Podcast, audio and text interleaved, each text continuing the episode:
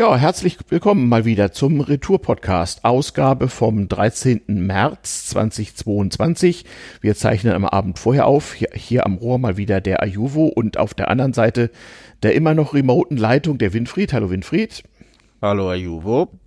Ja, äh, heute mal, ähm, so, so, zumindest der Plan, eine knackige Ein-Stunden-Sendung oder vielleicht ein bisschen länger. Ähm, Feedback zur Läng äh, Länge gern erwünscht, wie alles andere Feedback auch, als Kommentar zur Sendung auf retourpodcast.de oder als DM auf Twitter at retourpodcast.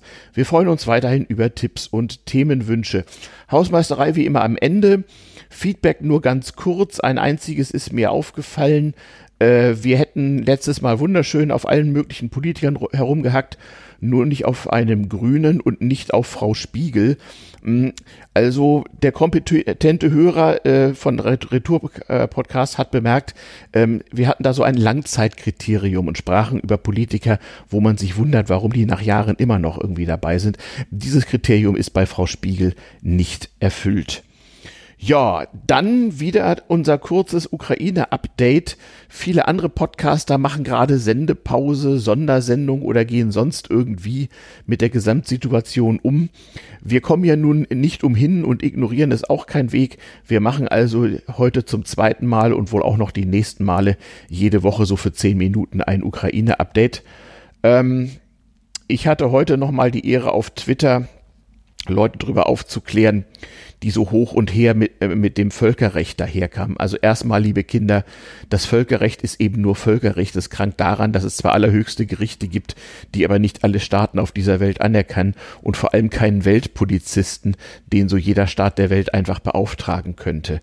Ähm, insoweit ist Völkerrecht also ein Instrument der Diplomatie auf der Welt und auch der kalkulierte Bruch des Völkerrechts gehört zum Gesamtspiel dazu. Ja, äh, die Ukraine ist ein Staat, der nach UN-Charta das Recht auf Selbstverteidigung gegen einen Angriffskrieg hat. Und damit haben, ja, oh Wunder, auch an alle anderen Staaten das Recht der Ukraine dabei zu helfen. Und eine Aggression gegen die Helfer wäre, wäre wiederum ein Angriffskrieg gegen diese weiteren Staaten.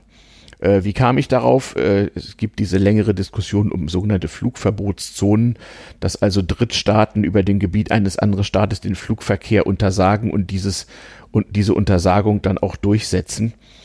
Ähm, das ist nach den Formalregeln der Diplomatie, die auch in Kriegszeiten schon mal auf Kosten einiger tausend Zivilisten meistens eingehalten werden, ein kriegerischer Akt ähnlich wie äh, Blockaden und sowas.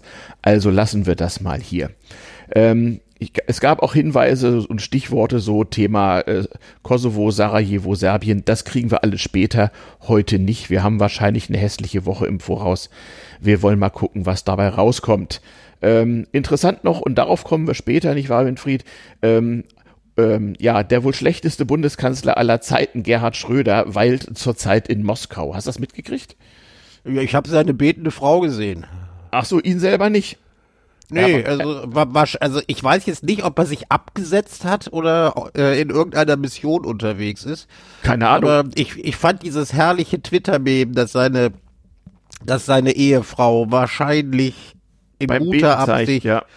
Äh, gezeigt hat. Ja. Äh, da dachte ich, was kann man da eigentlich noch falsch machen? Äh, hm. Sie hat es gezeigt, wie es geht. Wie das immer so ist bei peinlichen Figuren, da schreiben sich die Witze dann von selbst.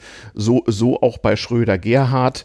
Ich ja, sogar die Titanic hat kapituliert. Gesagt, das können wir nicht mehr äh, satirisch nee, überwinden. Ich habe so gedacht, er, er soll ja wohl mit einem Kleinflugzeug aus der Türkei äh, auf großen Umwegen nach Moskau geflogen sein. Da hätte er wenigstens auf dem Roten Platz landen können. Genau, zum, zum Beispiel das auch so ein Mem. Nee, ich habe so überlegt, in so einen Kleinflieger gehen diese riesigen Massen an Rubelscheinen ja gar nicht mehr rein, die er zu kriegen hat. Weil ja, dachte, an, andere Währungen haben sie ja nicht. Geld in Euro. Ja, da, das ist ja nun, wie wir, wie wir letztes Mal gelernt haben, schwierig geworden in Russland. Hm. Nun, ja, also vielleicht, vielleicht wird, vielleicht wird sein äh, Kumpel Putin das eine oder andere Gramm Kaviar für ihn überhaben. Also er und seine Frau werden nicht verhungern. Nee, wahrscheinlich nicht.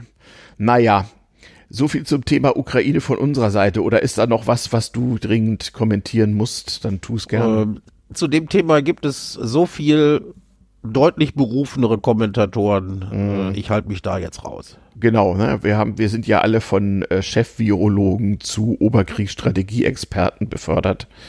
Und ähm, ja. Ich weiß nicht, gibt es dafür schon ein YouTube-Diplom? Nee, aber es gibt Fachpodcasts, habe ich gehört. Ah ja. Mhm, mh, mh. Könnten wir eigentlich auch mal rausgeben. Das qualifizierte Retour-Podcast-Hörerdiplom. Ja, äh, aber das, äh, da, das kriegen die Leute schon, wenn sie wissen, dass wir der Fachpodcast für alles sind, was mit allem anderen zusammenhängt. Und euer, äh, euer Wochenblick zurück ins Heute, stimmt, den haben wir vergessen. Nein, in der Tat, das ist eine gute Idee. Äh, unser auch Ex-Bundeskanzler Helmut Kohl hat es ja irgendwann so Ansicht gehabt, Journalisten, die ihm Fragen stellen wollten, erstmal Fragen zur Geschichte zu stellen. Und wer es als erster wusste, durfte ihm dann eine Frage zu seiner Politik stellen. Eigentlich auch nicht schlecht. Vielleicht sollten wir einen Hörerführerschein einführen oder eine Hörerqualifikation. Hm. Ach, kommen wir, kommen wir zum Hauptthema der Sendung. Wir wollen mal über einen Effekt sprechen, der so als amerikanisches Meme unter dem, unter dem Begriff Only Nixon could go to China äh, äh, bekannt ist. Und da, Winfried, gebe ich dir mal das Wort, denn äh, da hast du dich nicht nur ein bisschen kundig gemacht, sondern auch schon einiges erlebt, ne?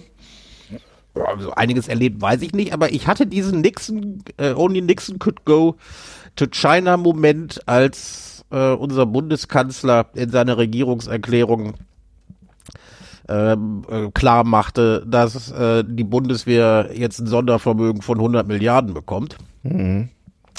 Habe ich mir gedacht, da bin ich, das, da, da wäre ich ja mal gespannt, was passiert wäre, wenn da noch ein CDU-Kanzler äh, am mhm. Rednerpult gestanden hätte und Ähnliches verkündet hätte. Mhm. Ja, da fiel mir ein, aha, man könnte ja mal ein bisschen was über diesen Only Nixon could go to China Effekt erzählen. Hm. Was besagt der eigentlich so mal was für? Was besagt der eigentlich? Ähm, also, gehen wir mal, gehen wir mal in der Geschichte ein, ein bisschen zurück. Mhm. Ähm, nach dem äh, Koreakrieg äh, war die äh, war die Atmosphäre zwischen China und den USA sehr, sehr schlecht. Es, mhm. es gab Versuche äh, ver, äh, von Verhandlungen äh, zur Verbesserung der Stimmung. Das funktionierte aber nicht richtig. Mhm. Aber irgendwann Anfang der 70er waren sich wohl beide Nationen einig, dass man die, die, die diplomatischen Beziehungen und auch die, äh, und auch die allgemeinen Beziehungen wohl ein bisschen aufwerten müsse. Mhm. Und da kam es zunächst zur sogenannten Ping-Pong-Diplomatie. Ich weiß nicht, ob äh, ich weiß nicht, ob die Leute das äh, noch kennen. War zu unserer war zu unserer Schulzeit äh, teilweise mhm. auch Unterrichtsgegenstand. Ja, äh, äh und Pausengegenstand war natürlich das Tischtennisspiel, wo die Chinesen führend waren und sie waren auch der Hauptexporteur von billigen Tischtennisbällen. Richtig, und wie der Zufall es wollte, mhm. äh, fanden, äh, trafen sich bei der Tischtennis-Weltmeisterschaft 1971 in mhm. Japan mhm. freundeten sich per Zufall ein chinesischer Spieler und ein amerikanischer Spieler an. Mhm. Daraufhin lud der chinesische Tischtennisverband die amerikanische Mannschaft ähm, nach äh, China ein. Die kamen mhm. auch und äh, bretterten da ein paar Bälle. Mhm. Natürlich gewannen die Chinesen Haus hoch.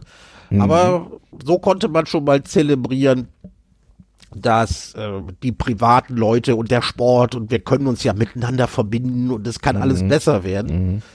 Daraufhin äh, zog auch der chinesische Tischtennisverband mit ein paar Leuten in den USA ein, hatte das aber äh, hatte eine etwas längere Route, wo sie auch noch andere Staaten besuchten, damit das nicht ganz so auffällig war. Mhm. Aber sie landeten dann auch in den USA und siehe da, im Jahre, Jahre des Herrn 1972 mhm. bestieg Herr Nixon ein Flugzeug. Und besuchte den großen Vorsitzenden. Und besuchte den großen Vorsitzenden.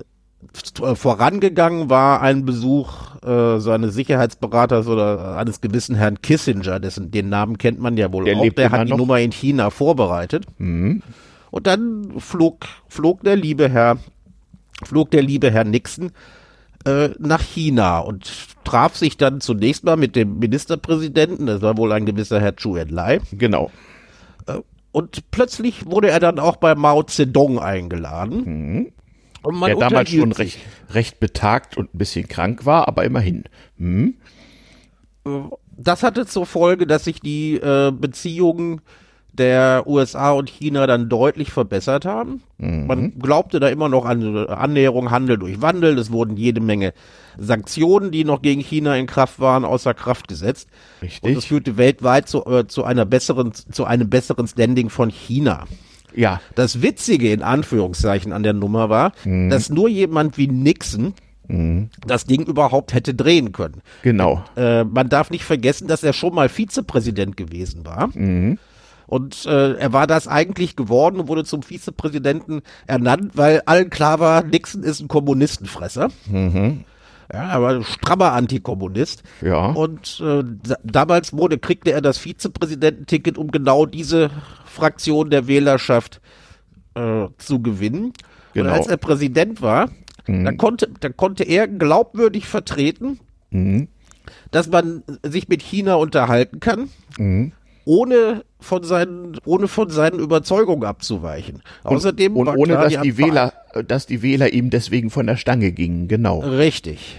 Mhm. Richtig. Und äh, so entstand dann, so entstand dann auch dieses äh, äh, Sprichwort Only Nixon could go to China. Das entstand dann, glaube ich, so zehn Jahre später, aber genau so war es letztlich. Also es besagt im Grunde genommen nur Politiker, die stark sind und denen man das eigentlich nicht zutraut, können Entscheidungen durchsetzen, äh, äh, die Leute, die man sowieso im Verdacht in Anführungsstrichen hatte, dass sie dies vorhätten, eben nicht tun können.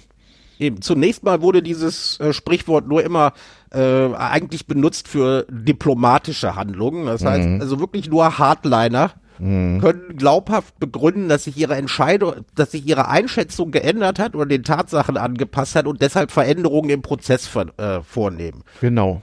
Das also, wurde aber nachher ausgeweitet, mhm. dass man sagt, nur, nur Politiker, die eigentlich vorher oder deren Partei vorher das komplette Gegenteil von etwas verkörpert hatte, was sie nachher durchsetzten, ja können solche Änderungen auch glaubhaft durchführen. Genau. Also das ist also wohlgemerkt nicht nur so ein Journalistenschnack, sondern das ist wirklich eine stehende Redewendung unter Politikberatungsprofis, also unter den Leuten, die so im Maschinenraum der Weltpolitik gerade zur Zeit wieder versuchen, äh, die Bombe zu entschärfen, die unter den Weltfrieden gelegt wurde.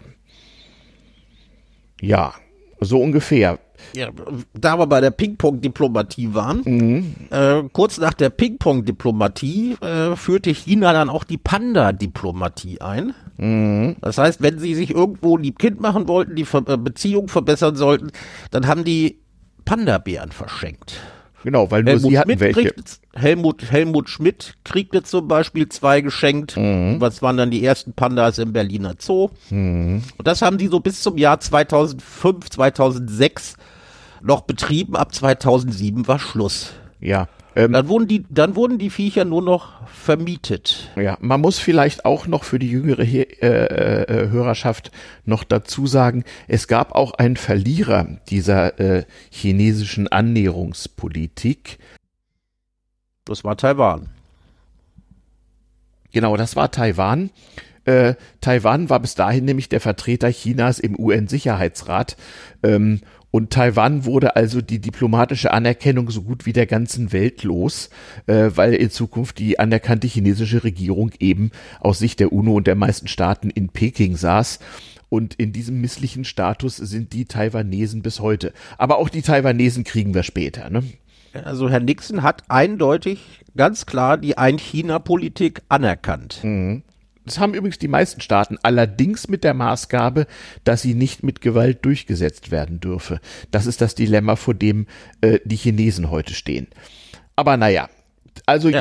Hm? Ich würde gern noch mal auf die Pandas zurückkommen, weil wir mhm. da, weil wir da auch sehen, wie sich die Rolle Chinas geändert hat. China mhm. ist mittlerweile so ein wirtschaftlicher und auch politischer Riese, mhm. dass sie sich dann, wie gesagt, kurz vor 2010 entschlossen haben, hm, wir brauchen keine Pandas mehr zu verschenken. Die Viecher wollen die Leute eh haben. Wir züchten die mal brav und dann äh, äh, machen wir daraus eine schöne Devisenquelle. Mhm. Das heißt, die sind mittlerweile so mächtig, die haben es gar nicht mehr nötig. Ja, ja. Wir hatten in einer früheren Ausgabe dieses Podcasts schon mal die Änderung des China-Bildes in den letzten circa 15 Jahren. Das kann man recht deutlich eigentlich hier sagen. Ähm, aber das war ja lange vorhergesagt und ich denke mal, die bekannten Akteure im Maschinenraum, von denen wir eben sprachen, haben das, wie man so schön sagt, eingepreist. Ja, jetzt wollten wir eigentlich noch ein paar mehr Beispiele bis heute für so eine nur Nixon konnte nach China gehen äh, Momente irgendwie äh, an. Ja, dann fangen wir doch mal an mit unserem Lieblingsbundeskanzler Schröder. Mhm. Der hatte zum Beispiel die Nummer Hartz I bis Hartz IV. Man kennt jetzt eigentlich nur das letzte. Mhm. Genau. Nämlich, den, nämlich den Umbau des deutschen, des deutschen Sozialstaates. Genau. Ähm, der der äh, äh, ein Umbau äh, zu Lasten der Betroffenen war. Ähm, ja, nicht unbedingt zu Lasten der Betroffenen. Der ganzen Sache war vorangegangen im Jahr 2002 mhm. die äh, eine äh, böse Rüge des Bundesrechnungshofes mhm. an die Bundesanstalt für Arbeit, wie sie damals hieß, mhm. äh, der Inne Ineffizienz aufzeigte und vor allen Dingen auch, dass äh, die Vermittlungszahlen von äh, Arbeitslosen stark geschönt waren. Man muss dazu sagen, ähm, Gerhard Schröder war so in wirtschaftspolitischer Hinsicht nicht so der erfolgreichste Bundeskanzler. Nee, aber er sagte, er sei ein Automann. Ja, ja, also, äh, genau. Also äh, die, der Autoindustrie ging es auf jeden Fall gut. Vor allem einer in seinem Stammland Niedersachsen. Da kommen wir auch noch drauf. Also ja, in der Tat. Ähm, Und daraufhin mhm. äh, setzte, setzte die Regierung Schröder eine äh, Kommission ein, mhm. die hochrangig besetzt war. Äh, mhm. Es waren Vertreter der Gewerkschaften, mhm. äh, Arbeitgebervertreter und äh, hauptsächlich dann SPD-Leute noch mit drin. Mhm. Äh, geleitet wurde sie von einem gewissen Herrn Peter Harz. Mit TZ. Deshalb auch, deshalb auch die äh, Namen der Arbeitsmarktreform Harz I bis Harz IV. Der war Personalchef bei VW, ne? Richtig, dazu mhm. kommen wir später noch. Mhm. Was hatte äh, am äh, gängigsten in Erinnerung ist den Leuten noch die, äh, die der, der vierte Schritt der Harzreform, äh, nämlich Hartz IV, das heißt Abschaffung der damals äh, für Langzeitarbeitslose üblichen Sozialhilfe. Arbeitslosenhilfe. Arbeits Arbeitslosenhilfe, genau. Mhm, ja. Äh, und äh, stattdessen wurde das Kind dann ähm, Arbeitslosengeld 2 genannt. Dadurch mhm. wurden auch die Sozialämter mit entlastet. Alles wurde, was bei arbeitsfähigen äh, mhm. Empfängern, äh, was arbeitsfähige Empfänger anging, das wurde dann auf die sogenannten Jobcenter, die eigentlich dann äh, zur Agentur für Arbeit gehörten, den, mhm. das Kind hat man auch gleich umbenannt. Mhm. Und die im Endeffekt mhm. dazu führten, dass äh, die Vermittlungszahlen von Arbeitslosen wieder stiegen, weil die mhm. Anreize mhm. äh, zur Aufnahme einer neuen Arbeit durch Kürzung von Sätzen erhöht worden waren. Also mit, mit anderen Worten, wenn, äh, wenn du dich nicht um Jobs kümmert, gibt's deutlich weniger Geld. Richtig. Also kurz und gut, etwas, was sich Helmut Kohl und, und, und erst recht Norbert Blüm selig niemals getraut hätten. Äh, Weil sofort die gesamte Sozialdemokratie, die Grünen und alle, die, äh, alle, die das Wort sozial die katholische äh, Kirche und wer auch alles. Ja, ja. Hätten sie äh, den, den, Aufstand verursacht hätten. Mhm. Das wäre nicht möglich gewesen. Das konnte nur ein Sozialdemokrat tun. Die, und äh, auch nur ein Sozialdemokrat, dem so der Kittel brannte wie Gerhard Schröder. Denn dass das nicht gerade der wahre Jakob war, das war vielen Deutschen auch schon 2002 aufgefallen. Er hatte nur durch Glücksfall, Klammer auf Irakkrieg 2002, knapp nochmal die Bundestagswahl gegen den CSU-Kandidaten Edmund Stoiber gewonnen. Die Arbeitslosenzahlen stiegen und stiegen, der Wirtschaft ging es gar nicht gut. Ähm, Deutschland war über die Maßen äh, äh, äh mit Neuverschuldungsproblemen Problemen äh, konfrontiert, so dass man auch auf EU-Ebene Ärger bekam. Kurz und gut, äh, es sah echt nicht gut aus. 2005 war der Mann dann ja auch am Ende, aber bis dahin hat er eben noch Dinge getan, von denen seine Nachfolger profitiert haben.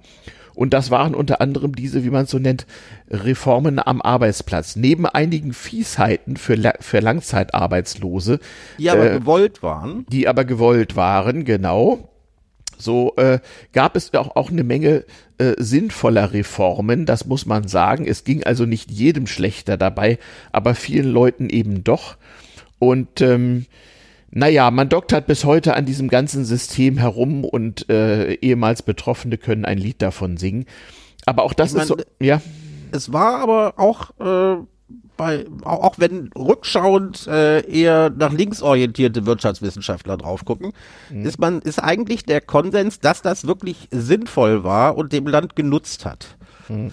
Nicht genutzt hat es der SPD, die an immer Hartz IV immer noch äh, kränkelt. Mhm. Man geht nicht ganz so unrecht davon aus, dass ihre Wahlergebnisse äh, in zwei Jahrzehnten eigentlich nicht zuletzt auf die Unzufriedenheit mit Hartz IV zurückzuführen sind. Denn auch wenn ein Ding eventuell im Sinne des Landes gut ist, mhm. trifft es, trifft es eine gewisse Klientel und die ist von, ja. die ist von der SPD abgewandert. Ja, also ich meine, also im Prinzip jeder, den ich kenne, der irgendwann mal Hartz IV bezogen hat, äh, kann wie gesagt ein nicht so schönes Lied singen und manchmal kommt auch Gerhard Schröder darin vor. Ähm, naja, also das war auch so ein Moment. Wir sind ja, wie gesagt, beim China Goes to Nixon, äh, nee, Nixon Goes to China. Ja, ab und zu kommt der Berg auch zum Prophet, das macht nichts. Genau, genau, genau, genau, genau. Wir haben das ja auch in modernen Zeiten, nicht? Also du sprachst schon davon, äh, 100 Milliarden extra für die Bundeswehr konnte auch nur ein Sozialdemokrat versprechen, oder?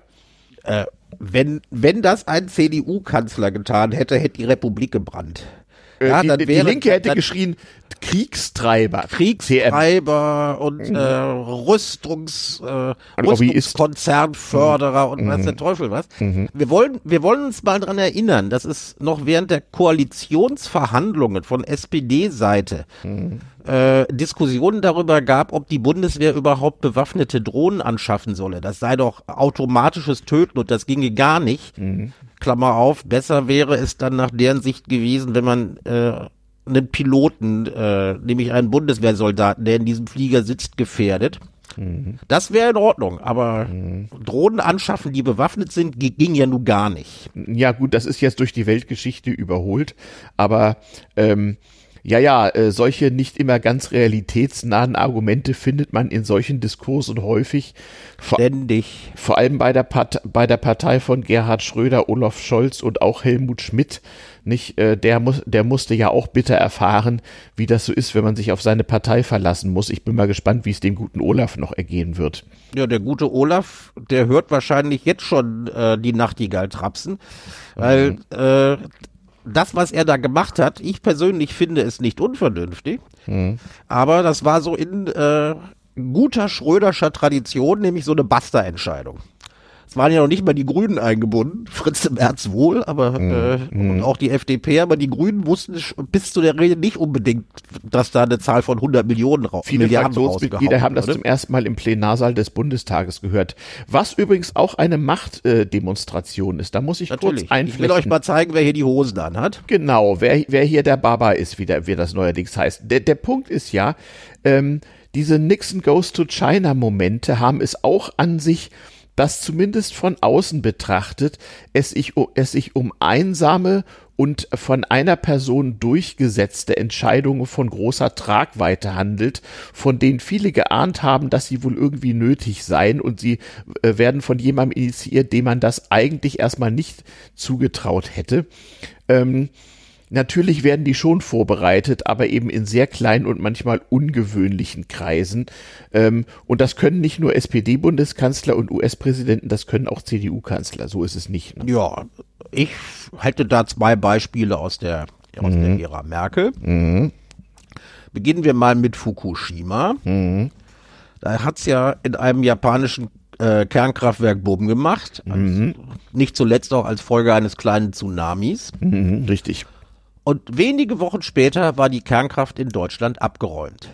Mhm. Und das konnte nur eine CDU-Kanzlerin tun, weil die CDU traditionell eigentlich kernkraftfreundlich war. Mhm. Ja, in, äh, die, die Grünen, für die war das immer Teufelszeug. Genau.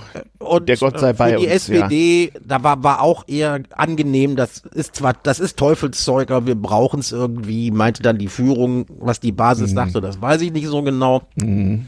Auf jeden Fall wäre die Nummer nicht durchgegangen, wenn die von äh, Grün oder Grün oder Rot durchgezogen worden wäre. Mhm. Aber weil Frau Merkel genau gemerkt hat, wenn wir das Thema jetzt nicht sofort abräumen, dann kann sich die CDU für die nächsten Jahre nirgendwo mehr in die Regierungsverordnung retten bei Wahlen. Man hatte das mhm. schon Äh, man sah das ja bei der äh, Wahl in Baden-Württemberg, die dann äh, mhm. in deren Folge bis heute ein grüner Ministerpräsident ist. Mhm.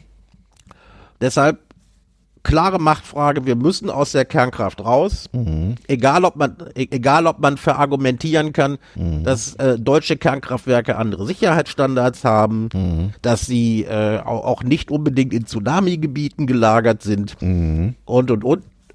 Wäre eine akademische Diskussion gewesen, an der Wahlurne wäre die Entscheidung eindeutig gewesen. Mhm. Und deshalb raus aus der Kernkraft so schnell es geht. Und wenn wir den Kernkraftbetreibern ein paar Milliarden zahlen müssen, dann machen wir das halt. Genau, genau. Ja, so ein ähnliches Moment war auch 2015, dass wir schaffen das Moment von Frau Merkel. Ja. Ähm, hätte das eine grüne Bundeskanzlerin erzählt, dann hätte es wahrscheinlich mehr Widerstand nicht bloß von rechts außen, sondern auch von CDU und FDP gegeben, denke ich. Ja, man, man, man muss sich dran erinnern, also viele unserer jüngeren Hörer kennen nur den Moment äh, zwei, äh, 2015 äh, was mhm. äh, in Anführungszeichen Problematiken ähm, mit äh, Asylbewerbern beinhaltet. Mhm. Äh, es gab auch in den 90er Jahren bereits mhm. mal einen massiven äh, massiven, ich will es auch wieder nur in Anzeigen, äh, Anführungszeichen sagen, Asyldruck. Mhm. Und da hatte sich die CDU ganz eindeutig positioniert, wir müssen den Missbrauch des Asyls mhm. äh, verhindern und müssen die Gesetze verschärfen. Und das war bis 2015 auch immer Position äh, der CDU gewesen. Mhm. Aber da hat Frau Merkel den Arsch in der Hose gehabt und hat gesagt, richtig. Äh, wir müssen die Leute reinholen. Ich werde keine Polizei an die Grenzen stellen, kein Bundesgrenzschutz, der eventuell mit Waffen mhm. äh, diesen Zug aufhält. Zumal ja auch der Syrienkrieg, wie wir jetzt wissen, sozusagen äh, äh, die Generalprobe für den Ukraine-Krieg war und das, was Putin mit Aleppo und Co. gemacht hat, nun auch eine ganz andere Nummer war, als die Gründe, aus denen vorher Menschen in großen Mengen hierher geflohen sind. Das war also auch welt- und europapolitisch sehr wichtig und sehr klug, was Frau ja, Merkel da getan hat. Und zweitens war diese, äh, war diese äh, Karawane nach Deutschland oder, äh, oder äh, sagen wir mal in EU-Richtung, hm. war auch Teil einer Strategie Strategie. Richtig. Zu sagen, jetzt wollen wir mal die Länder anständig destabilisieren. Ja? Richtig. Und den Natürlich. Bluff, den Bluff hat Merkel gecallt. Genau. Und, und das gesagt, hat wir lassen sie rein, weil wir schaffen das. Ja? Genau. Damit, damit erpresst ihr uns nicht. Sonst, sonst hätte nämlich Putin versucht, damit den, äh, halb Osteuropa zu destabilisieren. Genau Richtig. das. Nicht, äh, Ungarn hat das ja schon sehr schön funktioniert. Naja, so halb. Aber, aber äh, wie gesagt, falls sich noch jemand fragt, warum das schlau war damals, äh, deswegen. Und das hat auch, wie gesagt, Kontakt zu heute. Mir fällt übrigens noch was ein. Wenn ich so auf unser Pad hier gucke, steht da nicht drauf. Es, der früheste Moment, auf einer etwas, wie soll ich sagen, weicheren Ebene. Der früheste Moment, der mir in der bundesrepublikanischen Geschichte einfällt, ist 1966 die erste große Koalition. Die war ja auch sehr umstritten, nicht nur bei der CDU, sondern vor allem auch bei den Sozialdemokraten, ob man das nun machen sollte. Bundeskanzler war damals Kurt Georg Kiesinger oder er wurde es dann. Kiesinger äh, wäre im Allgemeinen so in Umfragen wahrscheinlich bis zum Auftauchen von Gerhard Schröder, äh, wo beim Volksmund als der schlechteste Bundeskanzler aller Zeiten durchgegangen. Er war es nur kurz und hatte auch nicht immer und überall Glück, ist aber meines Erachtens ein wirklich unterschätzter Politiker. Der Mann hatte nämlich äh, äh, auch so einen Moment. Es war nämlich auf eine gewisse Art, das kann man sich heute nicht mehr vorstellen, Mitte der 60er Jahre auch ein Versöhner von, von äh, politischen Lagern, die noch aus äh, der Zeit des Dritten Reiches und davor sich feindlich gesinnt waren. Denn Kurt Georg Kiesinger war der erste und soweit ich weiß auch einzige Bundeskanzler mit ehemaligem NSDAP-Parteibuch, also ein richtiger ehemaliger Nazi, ein geläuterter freilich, einer der ersten alten Nazis, die vernünftig und offen und schuldbewusst und vergangenheitsbewältigend mit ihrer Nazi-Mitgliedschaft umgekommen sind. Und jetzt kommt der Moment, und der daraufhin den von, von rechts sehr geschmähten Widerstandsmenschen äh, und Immigranten Willy Brandt zu seinem Stellvertreter und Außenminister ernannt hat. Das konnte auch nur der, der Ex-Nazi Kurt Georg Kiesinger. Das vergessen auch viele Leute. Es gibt immer mal so diese Momente, wo jemand dann eben einfach mal Mut haben muss und auch weiß, dass es aus den eigenen Reihen womöglich dafür erstmal Prügel gibt. Ja, Wollte ich nochmal anmerken. Ähm, auch so ein Moment. gerade bei dem wahrscheinlich in äh, Umfragen als zweitschlechtesten Kanzler benannten äh, Herrn, nämlich bei Herrn Kiesinger. Mhm. Ich würde gerne noch mal zum Schlechtesten zurückkommen. Ja, äh, ja, Gasgert beziehungsweise rückwärts Drecksack. Was hat er denn jetzt wieder? Ja, auch wenn einige Sachen, die er dann im Hauruck-Verfahren durchgedrückt hat, mhm. vom äh, im Prinzip wohl gar nicht so dumm waren. Mhm. Ja, ich habe also eins, hab, äh, eine Sache, die ich hier nicht als Nixon-Moment mhm äh, gemerkt habe, aber doch sozialpolitisch gar nicht so unwichtig ist, mhm. war, dass auch Schröder erkannt hat, man müsse irgendwie in die private Altersvorsorge einsteigen. Ja, stimmt. Äh, ich sag nur, ich sag nur Riester, mhm. aber das ist auch wieder ein ganz anderes Thema für eine ganz andere Sendung. Wollte gerade sagen, das ist doch auch ein, ein, ein großer Beschiss zugunsten der Finanzindustrie auf Kosten der Arbeitnehmer, oder nicht? Da sind wir, da sind wir, da sind wir nämlich beim Punkt. Mhm. Äh, leider hat sich Schröder auch immer mit, Leu mit Leuten umgeben. Mit den falschen Leuten umgeben oder. Die äh, ihn und andere mal richtig ausgenommen haben. Richtig. Ja. Also ähm, so, ich meine, Niedersachsen, zumindest die Gegend zwischen Hannover und Wolfsburg, sollte eigentlich Malaria-Gebiet sein. Du meinst wegen der vielen Sümpfe? Wegen der vielen Sümpfe, Sümpfe da. Also da ist ja dieser mhm. Hannoveraner Sumpf, ist ja nun nicht ganz unbekannt. Mhm. Und er hat sich dann leider auch äh, so die manchmal die falschen Leute geholt. Ein, dieser Herr Peter Harz. Mhm. Der wohl war er Personalchef bei VW? Auf jeden Fall war er bei VW. Oder Arbeitsdirektor oder sowas, oder ja. Es gab da noch einen Kollegen von ihm, dem, den Gesamtbetriebsratsvorsitzenden. Äh, und die beiden zusammen haben also ein System bei VW aufgemacht, wie man es früher, wir hatten es neulich eigentlich nur von Lafontaine im Saarland kannte, so. Eben ja gut, La Lafontaine hat als Bürgermeister seine Stadt vom Puff aus regiert. Genau, und die Pornokratie wurde dann im VW-Konzern auch mal ausprobiert. Eben, äh, es stellte sich nachher raus, also dass derjenige, der den, äh, zumindest den Sozialhilfeempfängern was mhm. weggenommen hat, mhm. äh, der, der Herr wurde nachher in 42 oder waren sogar 44 Fällen rechtskräftig. Sagen wir 42 ist eine schöne Sagen wir 42, Zahl. dann sind wir rechtssicher. Wollte ich nämlich gerade sagen. Wir wollen uns wegen ja hier nicht Untreue, wegen Untreue verurteilt. Genau. Wie ist das Unter eigentlich? anderem hat der Puffgutscheine, also hat hm. er Puffbesuche von äh, Betriebsratsmitgliedern finanziert. Äh, ja, ja. Ich glaube, ähm, das darf man äh, ja Journalisten auch alle, äh, journalistisch auch alles berichten. Ansonsten ist das ja verjährt und er hat seine Strafe ja auch abgesessen bzw. bezahlt. Ich weiß gar nicht, sag mal, du als gelernter Journalist Journalist. Wie ist das eigentlich?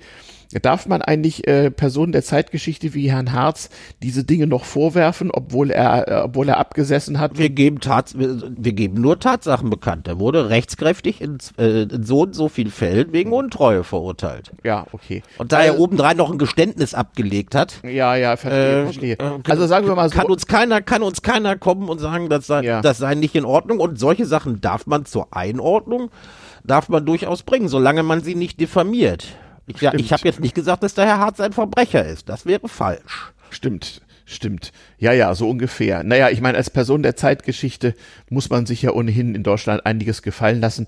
Anderes Thema können wir übrigens auch mal äh, äh bringen. Also, ich wollte noch einen hm? Privatis also äh, stärkere Privatisierung der Altersvorsorge. Da gibt's ja in Hannover, wie gesagt, im Malaria-Gebiet dann mhm. noch einen gewissen Herrn Maschmeyer, der mhm. damals ein, äh, man darf es auch, man darf es Strukturvertrieb nennen. Genau, ja. Da haben sich einige eine goldene Nase verdient. Zufällig alles Leute, die äh, vielleicht mal mit ihm Skat gespielt haben. Keine Ahnung. Ja, also der Herr Schröder hatte immer schon eine Hand dafür. Hatte schon sich, immer sich so leichte Menschen Probleme zu, mit seinen Kumpels. Ja, und mit der Personalauswahl, das kann man wohl sagen. Ja, so ist das. Ähm, auch das wäre ja noch Stoff für Sondersendungen, aber nun gut. Ähm, lassen wir das mal. Aber achte, man muss, hm? man muss vielleicht noch mal auf Nixon zurück. Hm. Äh, Nixon äh, hat ja dann ein eher unrühmliches Ende als Präsident gefunden. Ja? Wegen der sogenannten Watergate-Affäre, wo er den politischen Gegner hat abhören lassen. Richtig. Und mhm. das alles nachher bestritten hat und das mhm. richtig eklig war. Mhm. Äh, das heißt, Nixon hat äh, seine, hat sein China-Moment auf lange Sicht nicht viel genützt. Mhm. Wie das äh, jetzt mit Herrn Scholz ist, der seinen äh, China-Moment ja mit der Stärkung der Verteidigungsausgaben mhm. verbindet, da bin ich da bin ich mal gespannt, weil man nicht vergessen darf, dass es bei den Sozialdemokraten eine alte Tradition ist, ihre mhm. eigenen Bundeskanzler abzusägen. Ja. Die brauchen keine Opposition. Und jetzt, man hört jetzt schon, in den tieferen Ebenen der Sozialdemokratie, dass das mit den 100 Millionen, äh, Milliarden ja alles gar nicht so wichtig sei. Also das, äh, das könne man ja machen, aber das müsse nicht alles für die Bundeswehr, sondern mhm. man könne ja auch Entwicklungshilfe machen mhm. und dies und dies und das. Es wird mhm. schon versucht, das klein zu reden, mhm. weil gerade in solchen Fragen demontieren die Sozialdemokraten ihre Bundeskanzler wirklich mit großem Ver ja, ja, Frau Merkel hat das auch nicht so sonderlich viel genutzt, weil mhm. äh, das hat natürlich dazu beigetragen, dass die, äh, wie heißen die Blauen? Affront für Demokraten, das war auch die, ach nee, AfD. Äh, die Achten, ja. Ja, du weißt schon, wen ich meine. Mhm. Dass die gestärkt worden sind. Ja, gut. Ähm, es hängt natürlich immer davon ab, auch von äußeren Umständen und von, sagen wir mal, faktischen Umständen, wie erfolgreich oder unerfolgreich sowas ist. Bei der ganzen Hartz-IV-Geschichte hatte Herr Schröder keine Wahl, er war nämlich pleite. Beim NATO-Doppelbeschluss hatte Helmut Schmidt keine Wahl, weil die sowjetischen Atomraketen waren nun mal real. die ähm, waren real und ja, die Amis? Und, und bei den 100 Milliarden hatte Herr Scholz auch keine Wahl, weil Herrn Putin gibt es nun mal. Vielleicht noch ein Punkt. Auch die schlechtesten Politiker aller Zeiten machen nicht den ganzen Tag Blödsinn. Richtig. Auch schlechte Leute machen ein paar Sachen gut. Selbst Donald Trump hat ein paar vernünftige Dinge getan. Oder auch der von also, uns schon ich glaub, öfter. Das waren Unfälle. Ja, oder man weiß es nicht. Oder auch der von uns schon öfter erwähnte äh, Bojo, Boris Johnson, der sicherlich auch nochmal einen Ehrenplatz in dieser Sendung bekommen wird. Denn wir sind ja ähm, zwar nicht links, aber kritisch, nicht wahr? Ja, verdammt. Also, ähm, äh, dass ich links bin, hat mich noch keiner verdächtigt, nein. Na, dich nicht. Was heißt schon verdächtigt? Sagen wir mal so, viele Leute, wir hatten das schon mal, verdächtigen ja insbesondere die Journaille, die Presse, gar den öffentlich-rechtlichen Rundfunk immer der Linkslastigkeit. Das ist völliger Unsinn. Das sind Leute, die, äh, die nicht unterscheiden können zwischen politischer Ausrichtung und äh, kritisch sein, ja. Ähm, die sogenannten Querdenker, die angeblich alles hinterfragen, äh, sind, ja, die sind noch nicht mal rechts, die sind ein, einfach nur dumm, ja. Aber äh, konstruktiv äh, Recherche zu betreiben und äh, auch unbequeme Fragen zu stellen, wird komischerweise bei Missstände zu benennen. Genau, wird mancherorts komischerweise, tja, irgendwie immer fälschlicherweise mit, wie heißt das heute, linksgrün versifft. Ähm, linksgrün äh, versifft ist das, glaube ich, ja. Ja, ja. Nicht? Äh, also da wollen wir uns mal gar nicht reintun. Es ist vielleicht auch so, wir beide sind ja alte weiße Männer, die im Leben schon ein bisschen vorangekommen sind. Man kann darin eben auch schön diesen Effekt bemerken. Je mehr Lebensspanne und je mehr äh, Zeitzeugenschaft in politischer Hinsicht man so hinter sich hat, äh, desto differenzierter werden normalerweise Weltbilder. Und auch ehemals ausgesprochen linke Politiker sind heute gar nicht mehr so drauf. Ähm, und nur bei den Rechtsradikalen, da funktioniert das mit dem, mit dem Klügerwerden meistens nicht so gut.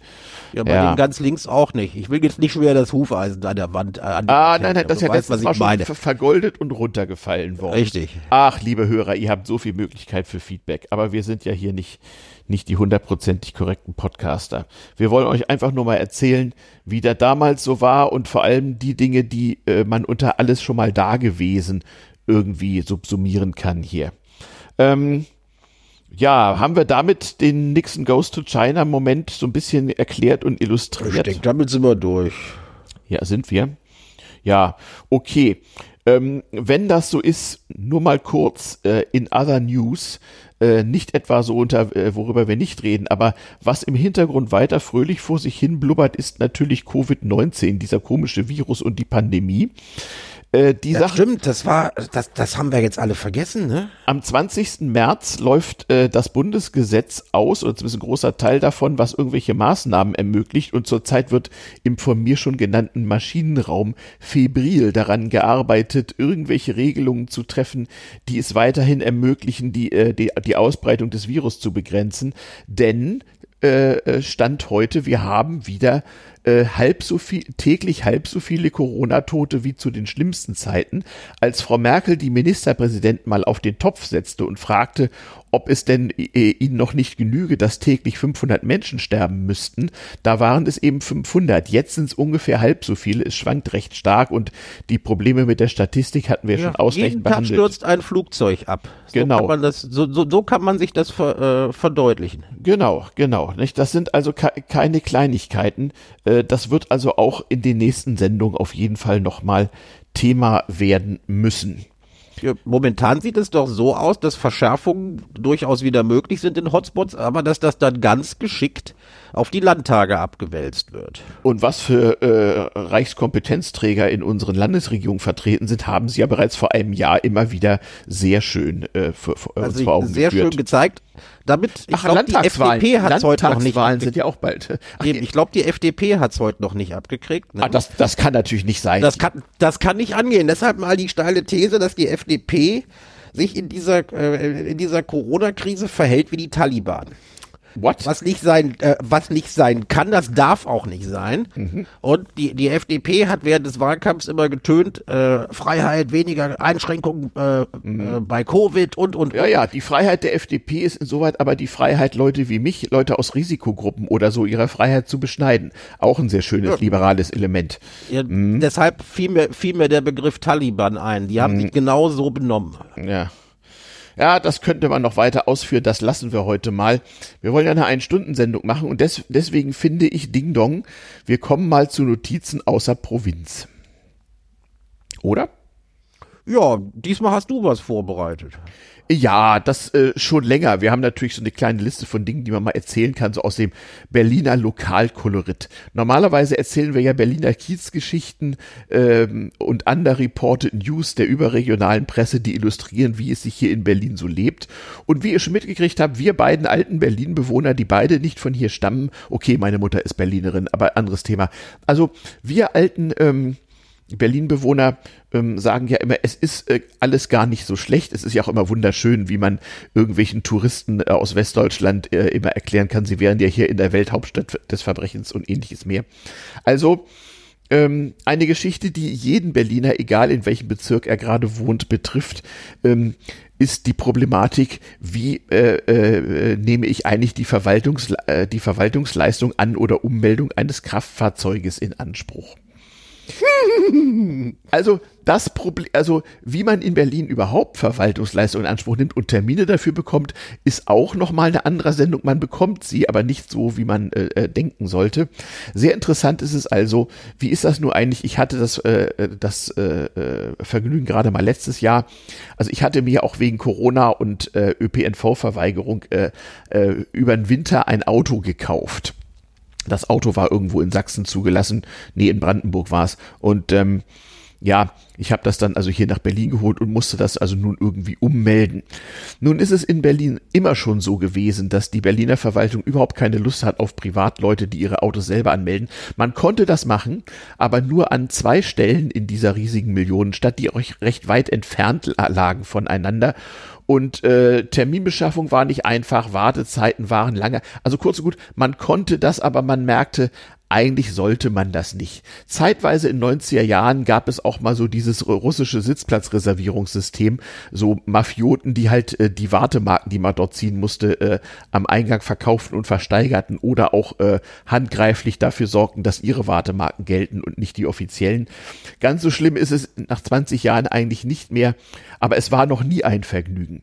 Wegen Corona erst recht nicht und während Corona hat das Land Berlin auch noch geschafft, ähm, diese Zulassungsstellen räumlich umzuziehen, so dass selbst Autohändler und andere Profis, auf die er normalerweise zurückgreifen muss, also solche Zulassungsdienste, das sind also hier an jeder Straßenecke vorhandene kleine kioskartige äh, Etablissements, wo man neben allerlei anderen Dingen eben auch sein Auto an oder abmelden kann, in dem Sinne, man gibt halt seine Papiere und eine Vollmacht dort ab, zahlt eine gewisse Gebühr und bekommt dann ein paar Tage später, so ist der Normalfall, seine gestempelten Schilder zurück und kann die dran schrauben und erspart sich den ganzen Hessel. Und das will die Verwaltung auch, weil dann hat sie nur mit Leuten zu tun, die da Ahnung von haben. Und das äh, ist tatsächlich im Sinne der äh, Effizienz gar nicht so dumm. Ansonsten müssten die hier nämlich wesentlich mehr äh, Behörden unterhalten, die sowas machen. Ja, wie gesagt, wegen Corona und äh, der traurigen Koinzidenz von Corona, Baumaßnahmen und Berliner Landesverwaltung an sich ähm, war es zeitweise gar nicht möglich, ein Auto an oder umzumelden oder stillzulegen. Manchmal kann man das äh, ja wohl sogar online in Berlin, aber nur wenn man sein Auto in den letzten Jahren mal angemeldet hat. Also jedenfalls, es war schwierig. Und was macht man da? Man greift auf die Berliner Schattenwirtschaft zurück. Hm. Es war in dem Fall nicht weiter schwierig, weil in der Straße, wo ich wohnte, gab es auch so ein Etablissement, äh, wo man sich nicht nur auf Corona testen lassen konnte, sondern nebenbei auch noch äh, Kfz-Gutachterdienste in Anspruch nehmen konnte und auch so einen Kfz-Zulassungsdienst. Ähm, der wurde betrieben von äh, jungen Männern mit Migrationsvordergrund, die ihre Lamborghinis immer in zweiter Reihe vor der Tür parkten und äh, die durften das auch im Gegensatz zu allen anderen. Ähm, und als Nachbar äh, mit einem Personalausweis, mit einer Hausnummer ein bisschen weiter, ist man ja in diesen Kreisen durchaus ganz beliebt, weil der Nachbar hat dort äh, einen hohen Stellenwert. Dort klagte ich also, beklagte ich also mein Leid, bezahlte eine durchaus angemessene geringe Gebühr. Und man sagte mir aber da schon, hm, weißt du, Bruder, wäre normal, normalerweise nächste Woche, aber im Moment weiß man nie, wir rufen an, wenn soweit ist. Ja, es geschah nichts und nach einer Woche ging ich mal wieder vorbei und ähm, das war denen auch sichtlich peinlich und dann erzählten sie mir also mal, äh, wie buchstäblich wegen einer schlecht gemanagten Baustelle die Leute, mit denen gerade sie ihre Geschäfte dort normalerweise tätigten, äh, irgendwie gerade nicht arbeiten könnten. Vom Homeoffice-Haus ist aus ist es halt etwas schwierig mit Autoschilder bekleben. Naja, also es hat dann zwei Wochen gedauert und ich wurde allgemein von befreundeten äh, Schraubern, Oldtimer-Fahrern, äh, Gebrauchtwagenhändlern und anderen ehrfürchtig bestaunt, wie ich es denn geschafft hätte, in so kurzer Zeit mein Auto zuzulassen. Noch dazu mit einem Wunschkennzeichen, das man sonst eigentlich nie bekommt. Ja, so ist das also in, in Berlin. Es funktioniert Hast du alles. etwa mit deinem Vor- und Nachnamen? Nein, das kann ich mir nicht vorstellen. Nein, nein, nein, nein, nein, nein, nein, nein, nein, nein aber ich, ich fahre ein Auto, ein Auto aus bayerischer Produktion, äh, was eine sehr beliebte äh, Nummernkombi Ach hat. Oh ja, die, alles klar. Die, die, nur sehr, sehr ungern ver vergeben wird. Und wenn dann auch noch die Zahl 42 drin vorkommen soll, dann ist es besonders schwierig. Naja, haben wir alles irgendwie hingekriegt. Ähm, man sieht also, die Schattenwirtschaft und die Parallelstrukturen haben manchmal auch lebenserhaltenden Charakter in dieser Stadt. Ja, äh, aber natürlich nur, weil die Berliner Verwaltung so schlau ist. Ja, was heißt schlau? Wie soll ich sagen? Ich glaube, die Menschen in dieser Behörde hätten gerne arbeiten gewollt, aber es gab ja Bau Baumaßnahmenmanager während Corona, die davor ja, waren. Also war das die Zulassungsstelle in Kreuzberg, Nehme ich an, ja. Dem Landesamt für Bürger- und Ordnungsangelegenheiten angehört. Allein der Behördenname, das klingt schon wie Musik. Äh, äh, ich glaube, dieses Labo heißt das denn da, glaube ich, das ja. ist fast so gut wie das berüchtigte Lageso. Das ist die Behörde, wo irgendwie als äh, äh, der große Flüchtlingsansturm 2015 waren, äh, Menschen irgendwie so tagelang draußen campen mussten oder so ähnlich. Ja. Ja, ja. Naja. Offensichtlich, offensichtlich haben sie in Berlin aber aus dieser Nummer nichts gelernt, weil. Ne, wieso auch? Frau Giffey, unsere Bürgermeisterin, regierende Bürgermeisterin, genau. jammert jetzt schon wieder ohne Hilfe der Bundeswehr ohne Hilfe der Bundeswehr sei das nicht zu managen, dass jetzt äh, Flüchtlinge aus der Ukraine kommen. Ja. ja. konnte man ja nicht, konnte man ja nicht ahnen. Nee, genau, könnte man ja überhaupt nicht ahnen. Allerdings heißt es mittlerweile auch von Seiten der Bundeswehr, man hätte gerade mit Real World Problems zu tun und man solle doch mal aus der Berliner Gemütlichkeit rauskommen, hat sich irgendein da Bundeswehr. Ich, da habe ich mich vor Lachen, da habe ich mich vor Lachen weggeschmissen. Ja. ja, Berliner Gemütlichkeit. Aber wie gesagt, diese Art Berliner Gemütlichkeit hat auch so im Alltag seine Vorteile, liebe Hörer, die ihr nicht in Berlin wohnt. Also ähm, es lebt sich eigentlich ganz kommod und man wird halt nicht, nicht ständig irgendwie äh, behelligt. Nicht? Man muss für alles einen Workaround finden. Genau. Funktioniert in den seltensten Fällen so, wie man sich das mit gesundem Menschenverstand eigentlich vorstellen würde. Aber es funktioniert trotzdem. Aber es funktioniert. Man muss halt nur den Workaround kennen. Oder gerade deswegen. Ja, das wollten wir mal ähm, ähm, ähm, als äh, Botschaft hier zur Kenntnis geben, damit ihr auch wisst, wie das so ist in eurer Hauptstadt. Bald dürfen ja wohl auch wieder Touristen einfach so nach Berlin kommen, habe ich gehört.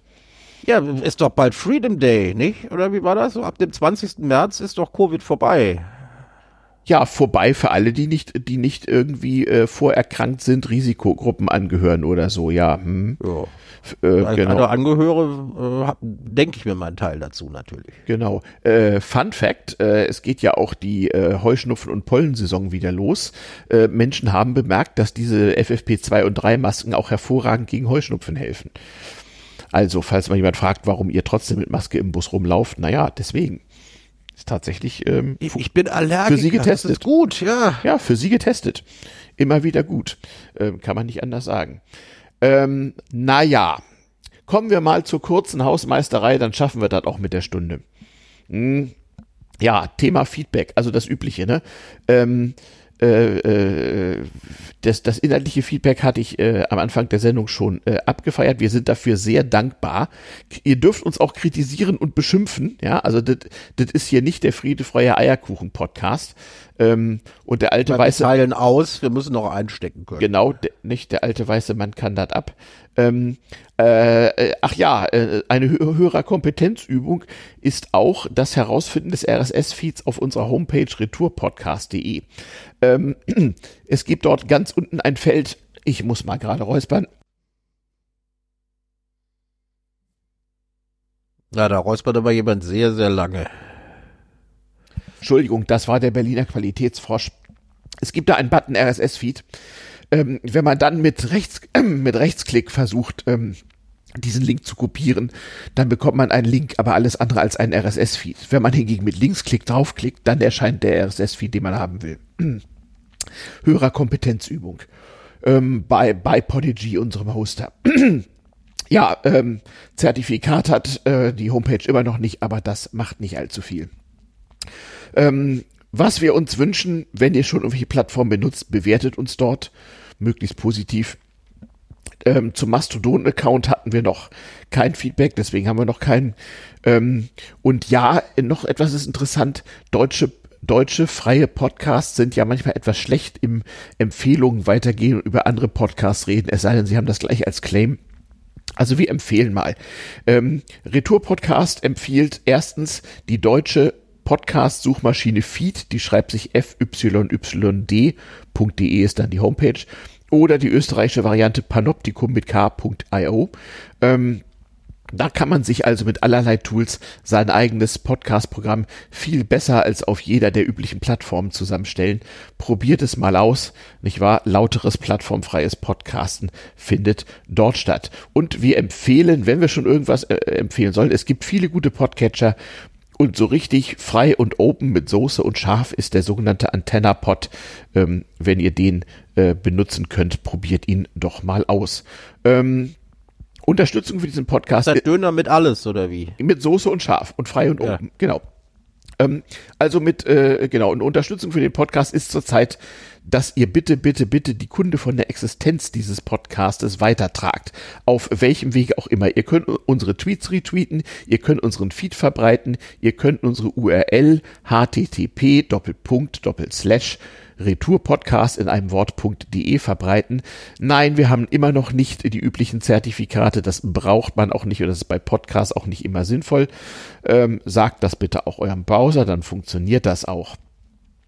Ähm, noch, noch ein weiterer Tipp. Ähm, ich äh, bin äh, nächsten äh, Dienstag mal wieder zu Gast in der Radiosendung und Podcast Hyperbandrauschen meines Hackspaces Seabase.